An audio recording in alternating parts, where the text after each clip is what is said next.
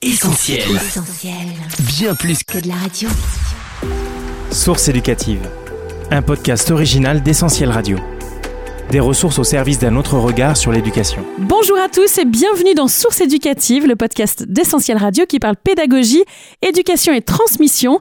Je suis ravie de vous accueillir pour un nouvel épisode que vous soyez parents, professionnels de l'éducation ou tout simplement si vous vous sentez concerné et responsable en matière de transmission aux nouvelles générations. C'est le cinquième épisode que nous enregistrons aujourd'hui avec Luc Bussière et notre conversation du jour a ceci de particulier, c'est qu'elle s'inscrit vraiment dans le prolongement de l'épisode précédent intitulé La clé de la relation.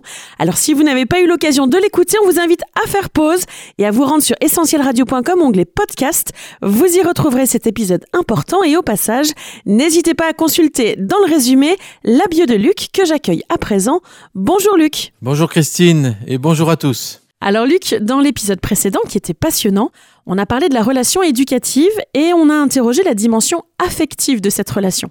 Aimer ses élèves, une idée qui peut étonner, qui peut même éveiller de la méfiance, inquiéter, même indigner certains. Pourtant, tu as développé que de récentes études avaient montré que l'implication affective, l'affection des professeurs, non seulement n'était pas nuisible aux apprentissages, mais elle permettait même d'aller plus loin que ce qu'on pouvait espérer. D'où l'importance de développer des aptitudes relationnelles, de prendre le temps de créer du lien, de trouver la bonne distance, la bonne approche pour favoriser l'affection dans cette relation éducative. Alors aujourd'hui, on va prolonger la réflexion en interrogeant un autre terme qui peut aussi éveiller la méfiance, inquiéter, indigner. On avait commencé à en parler en fin d'épisode précédent, c'est le terme de l'autorité, l'autorité dans la relation éducative.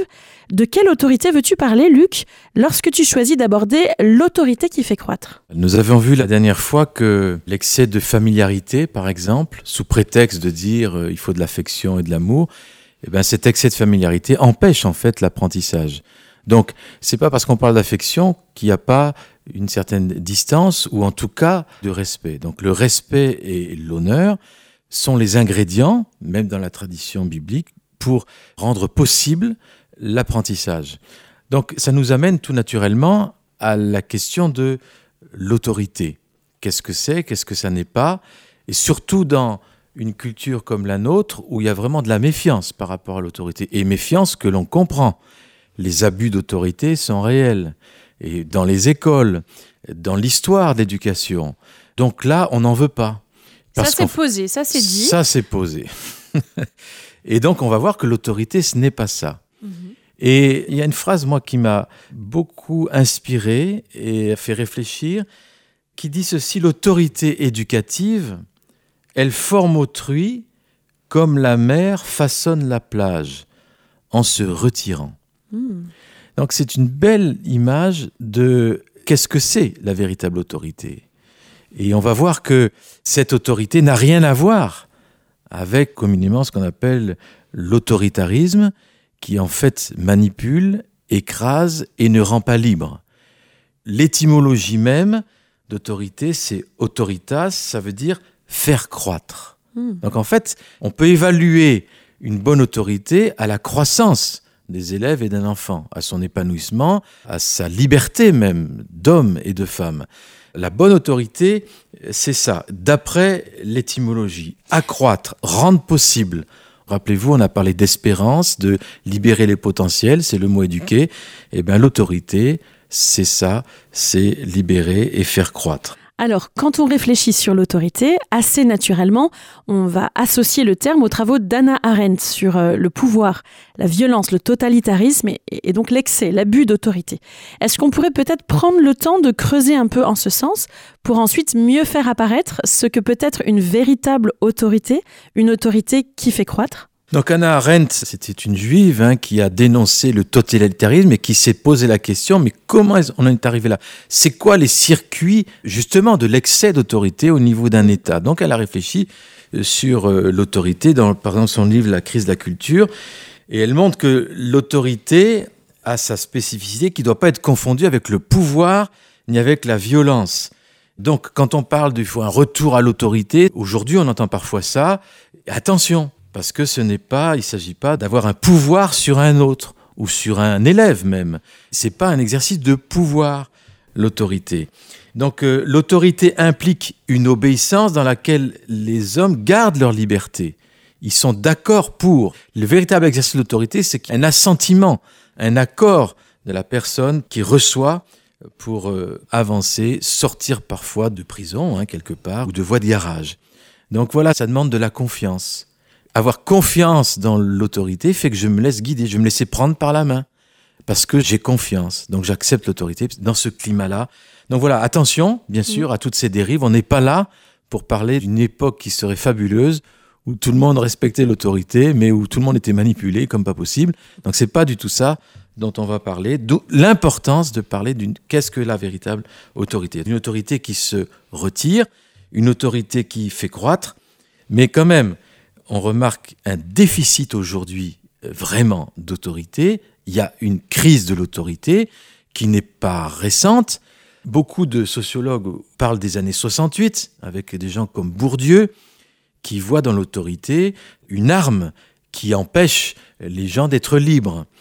Et donc cette arme d'une classe dominante, vous voyez, il a une analyse marxiste un peu, une classe dominante qui va s'exercer sur les plus faibles pour euh, qu'ils restent dans leur état de servitude. Et dans ce cadre-là, toute transmission devient violente, toute transmission devient abusive. Absolument. Parce que toute culture, même transmission de culture, c'est déjà déformé, manipulé, etc. Donc un rejet de l'autorité qui, je crois, quelque part, était peut-être nécessaire. Parce que les abus d'autorité, la réaction normale, c'est qu'on rejette l'autorité. Donc c'est une réaction normale. Maintenant, c'est dommage de rester sur de la réaction. Ça fait 50 ans depuis ce Bourdieu, un peu plus qu'on a des discours sur attention à l'autorité, refus de l'autorité, etc. Il est temps de sortir de ce traumatisme et d'accepter une autorité qui soit réelle, qui fasse croître réellement. Et c'est pour ça que je vous invite à réfléchir un peu sur euh, ce concept d'autorité tellement important aujourd'hui. Source éducative. Des ressources au service d'un autre regard sur l'éducation. Alors, dans le cadre scolaire, on est dans une situation un petit peu paradoxale parfois. On a des parents qui acceptent en quelque sorte de déléguer une partie de leur autorité aux enseignants, et puis de l'autre côté des enseignants qui peinent à faire valoir leurs décisions, leur autorité de compétence dans le domaine des apprentissages et qui peuvent se retrouver dans certains cas contestés par des familles. Est-ce qu'on peut parler de conflit d'autorité, de crise d'autorité dans le milieu scolaire aujourd'hui? Bien sûr, parce que l'autorité s'exerce toujours sur un champ. On n'a pas l'autorité sur tout. Un maître, il a l'autorité sur sa classe, un parent sur ses enfants. Je pense par exemple à un exemple. On faisait étudier un livre en CM2 qui était le livre de l'armoire magique de Lewis, un auteur chrétien, tout un langage symbolique, mais qui amène vraiment des valeurs très intéressantes. Mais le mot magique, malheureusement, a déplu à certains parents. On dit quoi? Une école chrétienne où on parle de magie, on paye pas une scolarité pour ça. On a vu tout expliquer, ça passait pas. On veut pas choquer les parents non plus. On veut pas heurter la conscience non plus. Donc, du coup, on s'est dit, pour cet enfant, on va lui faire étudier un autre livre. Donc, tout s'est bien passé jusqu'au moment où le parent revient à la charge en disant, nous pensons que ce livre n'est pas bon pour notre enfant, donc c'est pas bon pour tous les enfants. On a commencé à réfléchir, on s'est dit, oui, mais l'autorité que vous avez sur vos enfants, c'est pas l'autorité sur une classe, c'est pas pareil, c'est pas le même champ.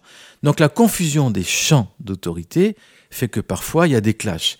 Et un enseignant doit comprendre par exemple que les enfants qu'il a, c'est une délégation de l'autorité des parents. Et donc cette relation avec les parents est vraiment importante. Et cette compréhension des sphères d'autorité va favoriser le dialogue.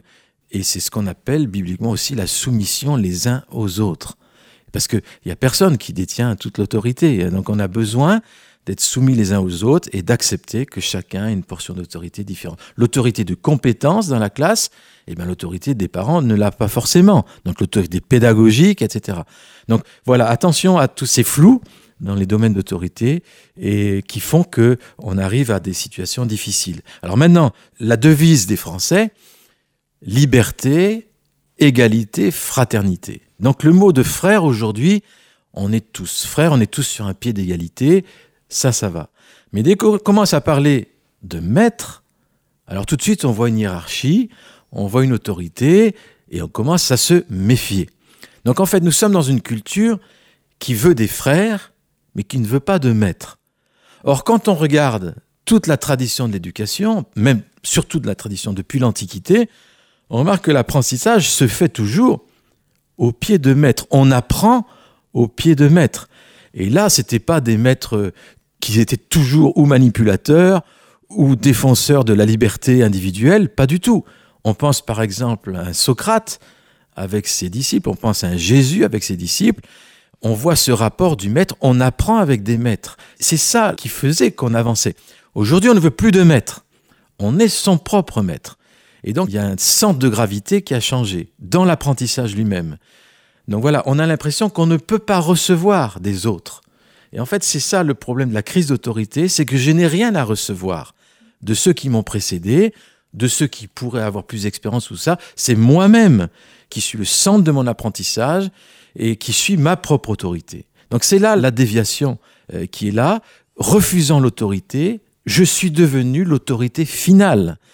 Et donc là, on arrive à des aberrations, et c'est le philosophe protestant, euh, Monsieur Mell, qui décrit cette carence d'autorité, surtout par rapport à la relation maître-disciple, et il dit ceci, la relation maître-disciple n'est pas à l'heure actuelle un type de relation interpersonnelle qui attire particulièrement l'attention ou qui soit précisément protégé ou garanti par nos structures sociales.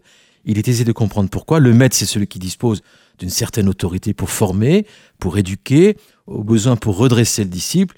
Il y a donc une parenté évidente entre le père et le maître. Or, notre époque est résolument hostile à tout paternalisme, non seulement parce qu'elle se veut une société fraternelle d'adultes et qu'elle en a une vive conscience, peut-être même une conscience trop vive, du fait que l'homme n'atteint à son authenticité personnelle qu'en accomplissant le meurtre du père. Donc depuis le 19e siècle avec Freud, Mmh, pour être adulte, il faut tuer le père. Donc l'autorité est perçue comme nous bloquant, quoi, étant entrave sur notre route. Donc ça, c'est très enraciné dans notre culture. Vous avez d'autres cultures, euh, on prend des cultures orales, des cultures africaines ou autres. C'est normal. Celui qui a les cheveux blancs, il est sage et on l'écoute. Et c'est pas quelqu'un qui écrase, mais on a soif d'entendre parce qu'on reconnaît l'autorité et du coup, on reçoit du sage. Et voilà. Donc ça, c'est tellement important. Le respect de l'autorité, c'est pas un respect servile, c'est pas un respect qui met en dehors notre raison dans le panier, mais c'est ce respect qui dit j'ai quelque chose à apprendre. Et ça, c'est une attitude au niveau de la transmission qui est capitale pour l'enseignant comme pour l'élève. Source éducative. Des ressources au service d'un autre regard sur l'éducation. Alors plaçons-nous maintenant du point de vue euh, des enseignants qui peuvent parfois avoir des difficultés à mettre en place leur autorité, qui peuvent tâtonner, hésiter, tergiverser. Parfois ils veulent tellement bien faire que poser euh, la moindre décision, le moindre acte éducatif euh, en devient compliqué. Qu'est-ce que tu leur conseillerais? Leur autorité, elle vient d'où? Quelle en est la source? Et puis comment est-ce qu'on peut les inviter aussi à exercer sereinement leur autorité? Alors je pense qu'il est impossible d'exercer une autorité quelconque si, comme l'expression populaire, si on n'est pas bien dans ses baskets. Ça veut dire quoi? Bien dans son identité, déjà personnelle. Ça veut dire quoi être bien dans son identité? Ça veut dire je sais d'où je viens, je sais où je vais, je sais qui je suis. Et ça, ça donne une assise. Alors, on peut aller par couches de plus en plus profondes. Quelqu'un qui sait que sa vocation d'enseignant, il sait que c'est sa vocation de vie, quoi. Donc, dans la salle de classe, il a de l'assurance. Parce qu'il sait que c'est son truc, c'est son ministère, on dirait les, les chrétiens. Mais il y en a d'autres, il n'y a pas cette assurance. Ils savent pas, ils tâtonnent. Dès qu'on tâtonne, il y a un problème d'autorité. Et du coup, les enfants, bien sûr, bien sûr, le sentent immédiatement, immédiatement. Et donc, ce manque de certitude, si vous voulez, d'assurance, fait que du coup, on est dans la crainte. Et quand on est dans la crainte, qu'est-ce qu'on fait? On exerce soit trop d'autorité, soit pas assez. Et du coup, on est dans un des extrêmes. Donc voilà, l'identité me semble une clé importante pour euh, un enseignant, pour un parent aussi. Voilà, un parent qui est encore un ado euh, et qui veut être ado avec ses ados, il y a un sacré problème. C'est que lui-même a mal vécu l'autorité, donc il veut surtout pas de ce modèle, mais du coup, il fait que ses ados vont rester des ados comme lui. Mm.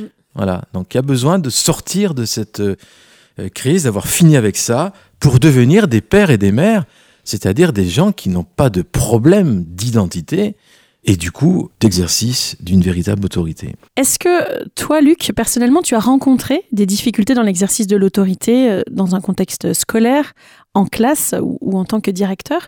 Je pense notamment aux classes, aux groupes où se côtoient des élèves qui ont besoin d'un cadre extrêmement ferme, clair, explicite, en tout cas qui ont l'habitude d'un tel cadre. Et puis, juste à côté d'eux, il y a des élèves pour lesquels un regard, un changement de voix suffit, voire déjà impressionne. Euh, c'est pas facile aussi d'ajuster cette autorité. C'est pas facile. J'ai fait bien des erreurs, je crois. Je suis même sûr. Mais il y a une chose que j'ai vécue. J'aimerais vous donner un témoignage personnel euh, qui m'a marqué. À la fin des études, avant même que j'exerce, j'ai dû faire, ben, comme beaucoup de Français à l'époque, le service militaire. Et pour moi, le service militaire, c'était vraiment une perte de temps. Je me dis, qu'est-ce que je vais faire? J'aurais préféré continuer les études ou travailler, bref. Ça a été difficile pour ça. Mais dans ces services militaires, il y avait, je me rappelle, une classe de sous-officiers et où on devait donner des ordres. Et c'était noté, évalué. Donc vous aviez devant vous une compagnie, il fallait donner des ordres. Et les gens, quand ils m'ont vu passer, ils ont dit, oh là là, bah lui, il va pas remplir grand-chose. Il est tellement gentil, tellement doux. Euh, J'ai du mal à imaginer effectivement l'exercice avec toi. Voilà. Mais du coup, les amis, là, je me suis lâché. Je me suis lâché et du coup, j'ai pété tous les scores. Et à partir de là, si vous voulez, je suis sorti de mon refus d'autorité, parce que moi j'ai grandi avec un père militaire et j'étais antimilitariste. Alors avec ça, le refus d'autorité, je sais ce que c'est. Mais là, petit à petit, moi-même devais donner des ordres. Et quelque part, heureusement, parce qu'à 25 ans, je suis arrivé directeur d'établissement, mais je peux vous dire, avec des ados, on a commencé par un collège, heureusement que j'avais fait cette expérience qui m'a appris à donner des ordres. Mais alors, moi, c'était l'extrême inverse. J'étais trop craint. Jusqu'au jour où une maman vient me voir, j'enseignais le français, l'histoire jeune, me dit, monsieur, vous terrorisez hmm. mon enfant. Alors là, j'étais impressionné. Je dis, mais je les aime. Je vois pas le. Bon, là, il y avait un autre problème. C'était un problème de non-pardon avec un enseignant de français qui lui en avait fait voir de toutes les couleurs. Il reportait ça sur moi. Et en fait, là, je dis, petite parenthèse, j'ai conduit cet enfant à pardonner l'enseignant qui a exercé une autorité suprême sur lui, qui l'a manipulé, qui l'a écrasé cet enfant a accepté de pardonner, et j'étais plus celui qui le terrorisait. Donc vous voyez comme quoi hein, on peut vivre des drôles de choses. Mais voilà, donc je crois, moi j'ai vécu l'importance bien sûr de l'exercice d'autorité à partir du moment où on sait qui on est. Et là, du coup, on n'a pas peur de donner des ordres, etc. Parce que on met pas notre identité là-dedans. Notre identité, elle est ailleurs. Voilà un peu un témoignage personnel qui, bon, je trouve peut-être une bonne raison d'avoir fait le service militaire, mais en tout cas, ça m'a aidé. ça m'a aidé. Alors, je trouve intéressant que tu parles de l'exercice de l'autorité dans ce contexte bien particulier, le contexte militaire. Parce que Jésus, la figure d'autorité à laquelle nous revenons à chaque fois dans ce podcast, lorsqu'il est venu sur la terre, il est venu dans un contexte politique bien particulier, celui de l'oppression romaine, d'un joug qui pesait particulièrement lourd sur ses contemporains. Et dans ce contexte d'oppression, Jésus a manifesté une autorité toute différente. Est-ce qu'on pourrait en parler quelques instants et voir dans quelle mesure cette autorité-là peut aussi euh, nous inspirer et nous libérer? Tout à fait. Je pense que c'est un modèle euh, qui nous éclaire encore pour notre sujet. Les Juifs attendaient que un Messie les libère euh, avec la force militaire, justement, le pouvoir, la puissance, les libère enfin de ces méchants Romains qui viennent les rendre esclaves. Et donc Jésus n'a pas du tout fait ça. Et pourtant, il a toute autorité. Donc il a exercé l'autorité, mais pas du tout comme on l'attendait. Pas du tout comme on l'attendait. Et il est dit qu'il est venu s'abaisser. Il s'est fait homme. Et il a laissé le ciel pour descendre. Et la Bible nous dit, c'est pourquoi Dieu l'a élevé. Donc ce qui est intéressant dans le modèle biblique, c'est qu'il n'y a pas d'autorité qui reste en haut. quoi. La véritable autorité, elle descend, elle se fait petite, elle vient parmi les hommes pour un enseignant avec ses élèves à leur portée et il est venu pour servir. Donc le pouvoir qu'il avait, dynamis, hein, le pouvoir, c'est pour servir. Donc le problème, c'est que nous, on a confondu un mauvais exercice d'autorité avec l'autorité. C'est ça. Mais l'autorité qui s'exerce convenablement, elle est profitable. Donc on voit que Jésus, il s'est abaissé, c'est pour ça qu'il a été élevé. Il y a un épisode dans le Nouveau Testament avec Jésus extraordinaire. Vous savez que Jésus, c'est extrêmement rare qu'il s'étonne. Dieu peut-il s'étonner d'ailleurs? Grande question. Mais Jésus s'est étonné devant le discours d'un centurion romain, justement. Et ce centurion romain disait, moi je donne des ordres à mes soldats, je leur dis va, il va, parce que moi-même je suis soumis à des autorités. Donc quand je dis à un soldat va, il le fait. Il avait compris le rapport entre la soumission et l'autorité. Eh bien ça, rien que cette révélation qu'il avait, Jésus s'est étonné. C'est quand même pas rien. Ça veut dire que c'est un thème qui est quand même majeur, qui est important. Donc on est nous-mêmes soumis à une autorité au-dessus de nous. Et d'ailleurs, c'est cette soumission même à l'autorité. Et je, je parle, je parle même d'autorité d'homme parfois. L'autorité d'un gouvernement. La Bible nous dit que les grands ont été placés par Dieu et y a un devoir de soumission. Donc ce respect de l'autorité, si vous voulez, nous donne de l'autorité. C'est ça le point qu'on doit comprendre. Donc quand vous êtes enseignant, par exemple, et vous êtes du matin au soir en train de critiquer, ça veut dire quoi? Je veux dire, il y a peut-être des carences d'autorité, il y a sûrement même des carences d'autorité, parce que c'est pas comme ça qu'on gagne de l'autorité. Donc on respecte l'autorité. On voit dans les Écritures, par exemple, un Daniel élevé Premier ministre. Remarquez comment il parle au roi de Babylone. Alors il n'y a rien de plus occulte, il n'y a rien de plus loin de Dieu que ce genre d'empereur euh, omnipotent là. Mais il dit Ô majesté, etc. Il continue de respecter l'autorité. Et ça, c'est une clé pour l'autorité aujourd'hui. Donc j'aime dire aux parents, tu dis que tu manques d'autorité. Moi, ma question que je te pose, à quelle autorité es-tu soumis? Et ça, on doit se la poser chacun. Parce que Jésus voudrait que nous ayons de l'autorité en tant que parents. Il voudrait qu'on exerce une véritable autorité. Mais on ne peut pas le faire si on n'est pas soumis à l'autorité suprême. Je dirais, là, je, je prends une vision chrétienne, si vous voulez, mais l'auteur, l'autorité, ça parle de l'auteur. Donc l'auteur de toute chose, eh bien, c'est Dieu lui-même. Donc cette soumission à Dieu donne de l'autorité. Mais quand on refuse toute autorité, nous n'en avons plus. Et c'est un des dilemmes que nous avons aujourd'hui, encore une fois que l'on comprend à cause des abus, mais quand on voit l'exercice de l'autorité de Jésus, alors non seulement on a envie de ressembler et de faire pareil dans l'exercice de l'autorité, mais on devient nous-mêmes une source d'inspiration, d'autorité. Hmm. Saint Augustin, juste je termine par rapport à... Il parlait aux enseignants et il leur disait, attention, vous n'êtes pas au-dessus des élèves, vous êtes des élèves. Et vous êtes sous l'autorité élève et enseignant d'un seul maître. C'est le Christ. Et en fait, c'est quoi une éducation chrétienne? Fondamentalement, c'est une éducation où on laisse le Christ être maître de l'enseignant et de l'élève. Et nous sommes tous des élèves, en fait. Et cette attitude-là, elle libère l'autorité du Christ. C'est ça. Et les apôtres, ils exerçaient de l'autorité parce qu'ils étaient soumis à cette autorité. Voilà un peu le, un des principes qu'on peut retenir des Écritures qu'on peut Mm. voir peut-être euh, par la suite. Excellent. Source éducative. Des ressources au service d'un autre regard sur l'éducation. Alors toujours pour aller dans le sens d'une bonne compréhension de l'autorité et pour éviter aussi certains raccourcis, je vais quand même poser la question qui revient à chaque fois dans le débat lorsqu'il est question de la soumission à l'autorité dans un contexte chrétien et ainsi peut-être euh, permettre d'ôter tout malentendu chez nos auditeurs. Question, est-ce qu'une éducation chrétienne soucieuse du respect de l'autorité peut intégrer aussi des concepts comme celui euh, de la désobéissance civile euh, et de la résistance? Oui, on touche des sujets délicats là, mais cette résistance, elle est le fruit d'une soumission à une autorité supérieure, plus grande plus grande. Et c'est ça qui a donné la force de résister. C'est pour ça que il y a besoin d'un système d'autorité, même pour résister. Parce que celui qui n'a aucune vision de l'autorité, il va même pas résister.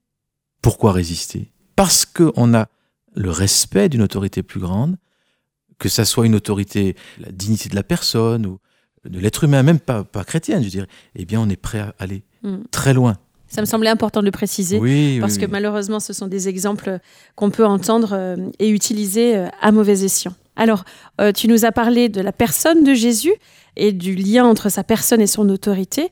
Est-ce qu'on peut euh, aller un petit peu plus loin et regarder comment il enseignait, quelle était cette autorité qu'il manifestait? Alors, la première chose que l'on constate, c'est que la première fois que les gens entendaient Jésus enseigner, il est dit à plusieurs reprises, ils étaient frappés de l'autorité avec laquelle il enseignait. Ils n'avaient pas l'habitude.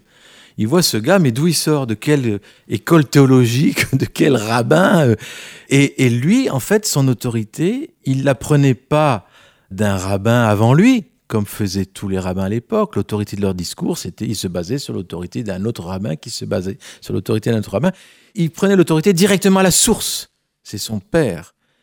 Et donc, les gens étaient frappés. C'est intéressant de voir que la source de notre autorité, eh bien, c'est ça qui va déterminer la façon dont on exerce.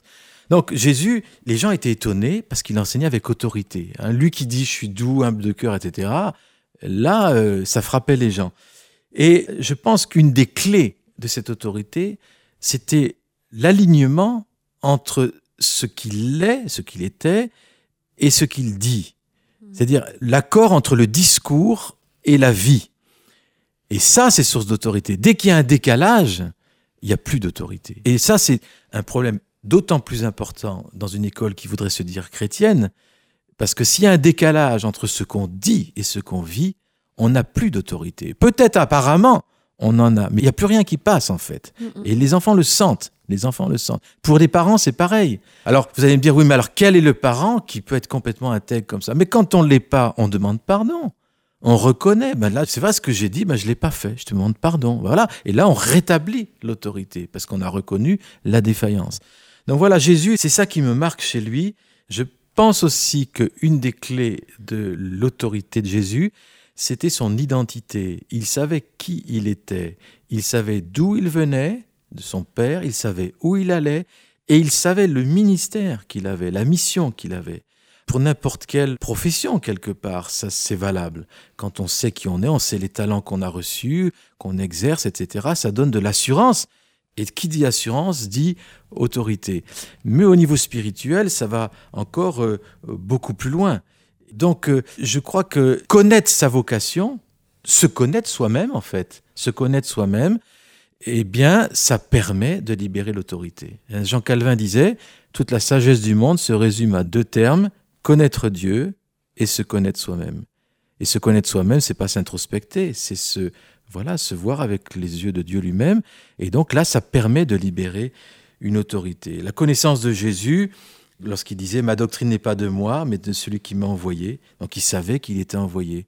Alors vous, parents, mais vous êtes envoyés. Vous êtes des envoyés. Vos enfants, vous les avez peut-être faits, mais c'est pas vous qui les avez créés quelque part. Donc vous êtes envoyés pour parer vos enfants. Le mot parent, c'est parer, préparer il faut croire en votre vocation de parent.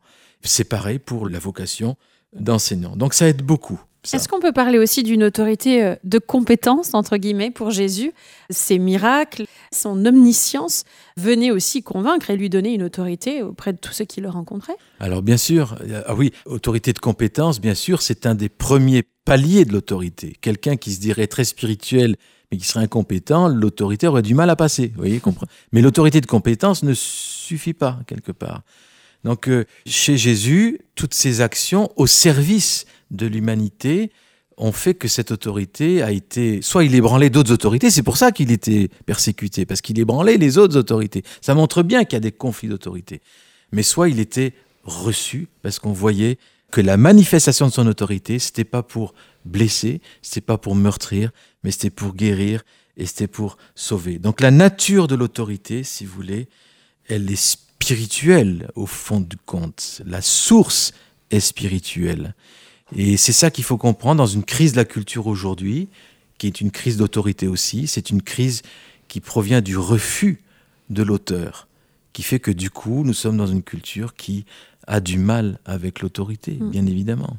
Alors on a parlé de la nature de cette autorité, on a parlé euh, également de sa source et, le but de l'autorité, qu'est-ce qu'il serait Alors on a vu, hein, se retirer, c'est mm. comme l'eau de la mer qui se retire de la plage. Hein. Donc le but, c'est qu'elle n'ait pas besoin d'être là autant présente et que l'enfant lui-même, l'élève lui-même, eh bien, il a pris sa vie en main et il sait se gouverner lui-même. D'ailleurs, c'est le, terme sagesse, un des termes sagesse dans la Bible, c'est le même terme que celui qui gouverne, qui pilote un navire. Il pilote le navire, c'est le même mot que gouverner sa vie. Donc, est sage celui qui sait gouverner sa vie, c'est-à-dire celui qui a autorité sur lui-même. Donc là aussi, comment peut-on avoir l'autorité sur d'autres si on n'est pas capable d'être maître de soi-même? Donc la véritable autorité, elle commence par l'exercice sur soi. D'ailleurs, il n'y a pas que les chrétiens qui disent ça. Tous les sages de l'Antiquité aussi, euh, les stoïciens et tout ça, ils en parlent aussi. Hein. Donc voilà, l'autorité sur soi qui fait qu'ensuite on peut eh bien, déborder sur d'autres. Mais c'est jamais sur des gens. Les dons que nous avons, quand on exerce nos dons, c'est une façon d'exercer l'autorité. L'autorité, ça va avec les dons. Donc plus tu mets tes dons au service, plus en fait tu exerces de l'influence et de l'autorité. C'est très intéressant de voir l'autorité qui va avec les dons. Tu n'as pas d'autorité sur tous les domaines. Tu as l'autorité sur les dons que Dieu t'a donnés. Et en les libérant, tu exerces l'autorité. Voilà. Don, c'est donner. Donc le but de l'autorité finale, dans une vision chrétienne, c'est de révéler et de manifester Dieu lui-même. Et c'est un père d'église, Grégoire de Naziance, qui disait L'homme est roi sur toute chose sur la terre en étant sujet du roi qui est au ciel. Donc on voit bien cette compréhension de l'autorité qui fait que du coup, on exerce de l'autorité. Alors Luc, tout ce que tu as développé aujourd'hui était particulièrement dense et riche.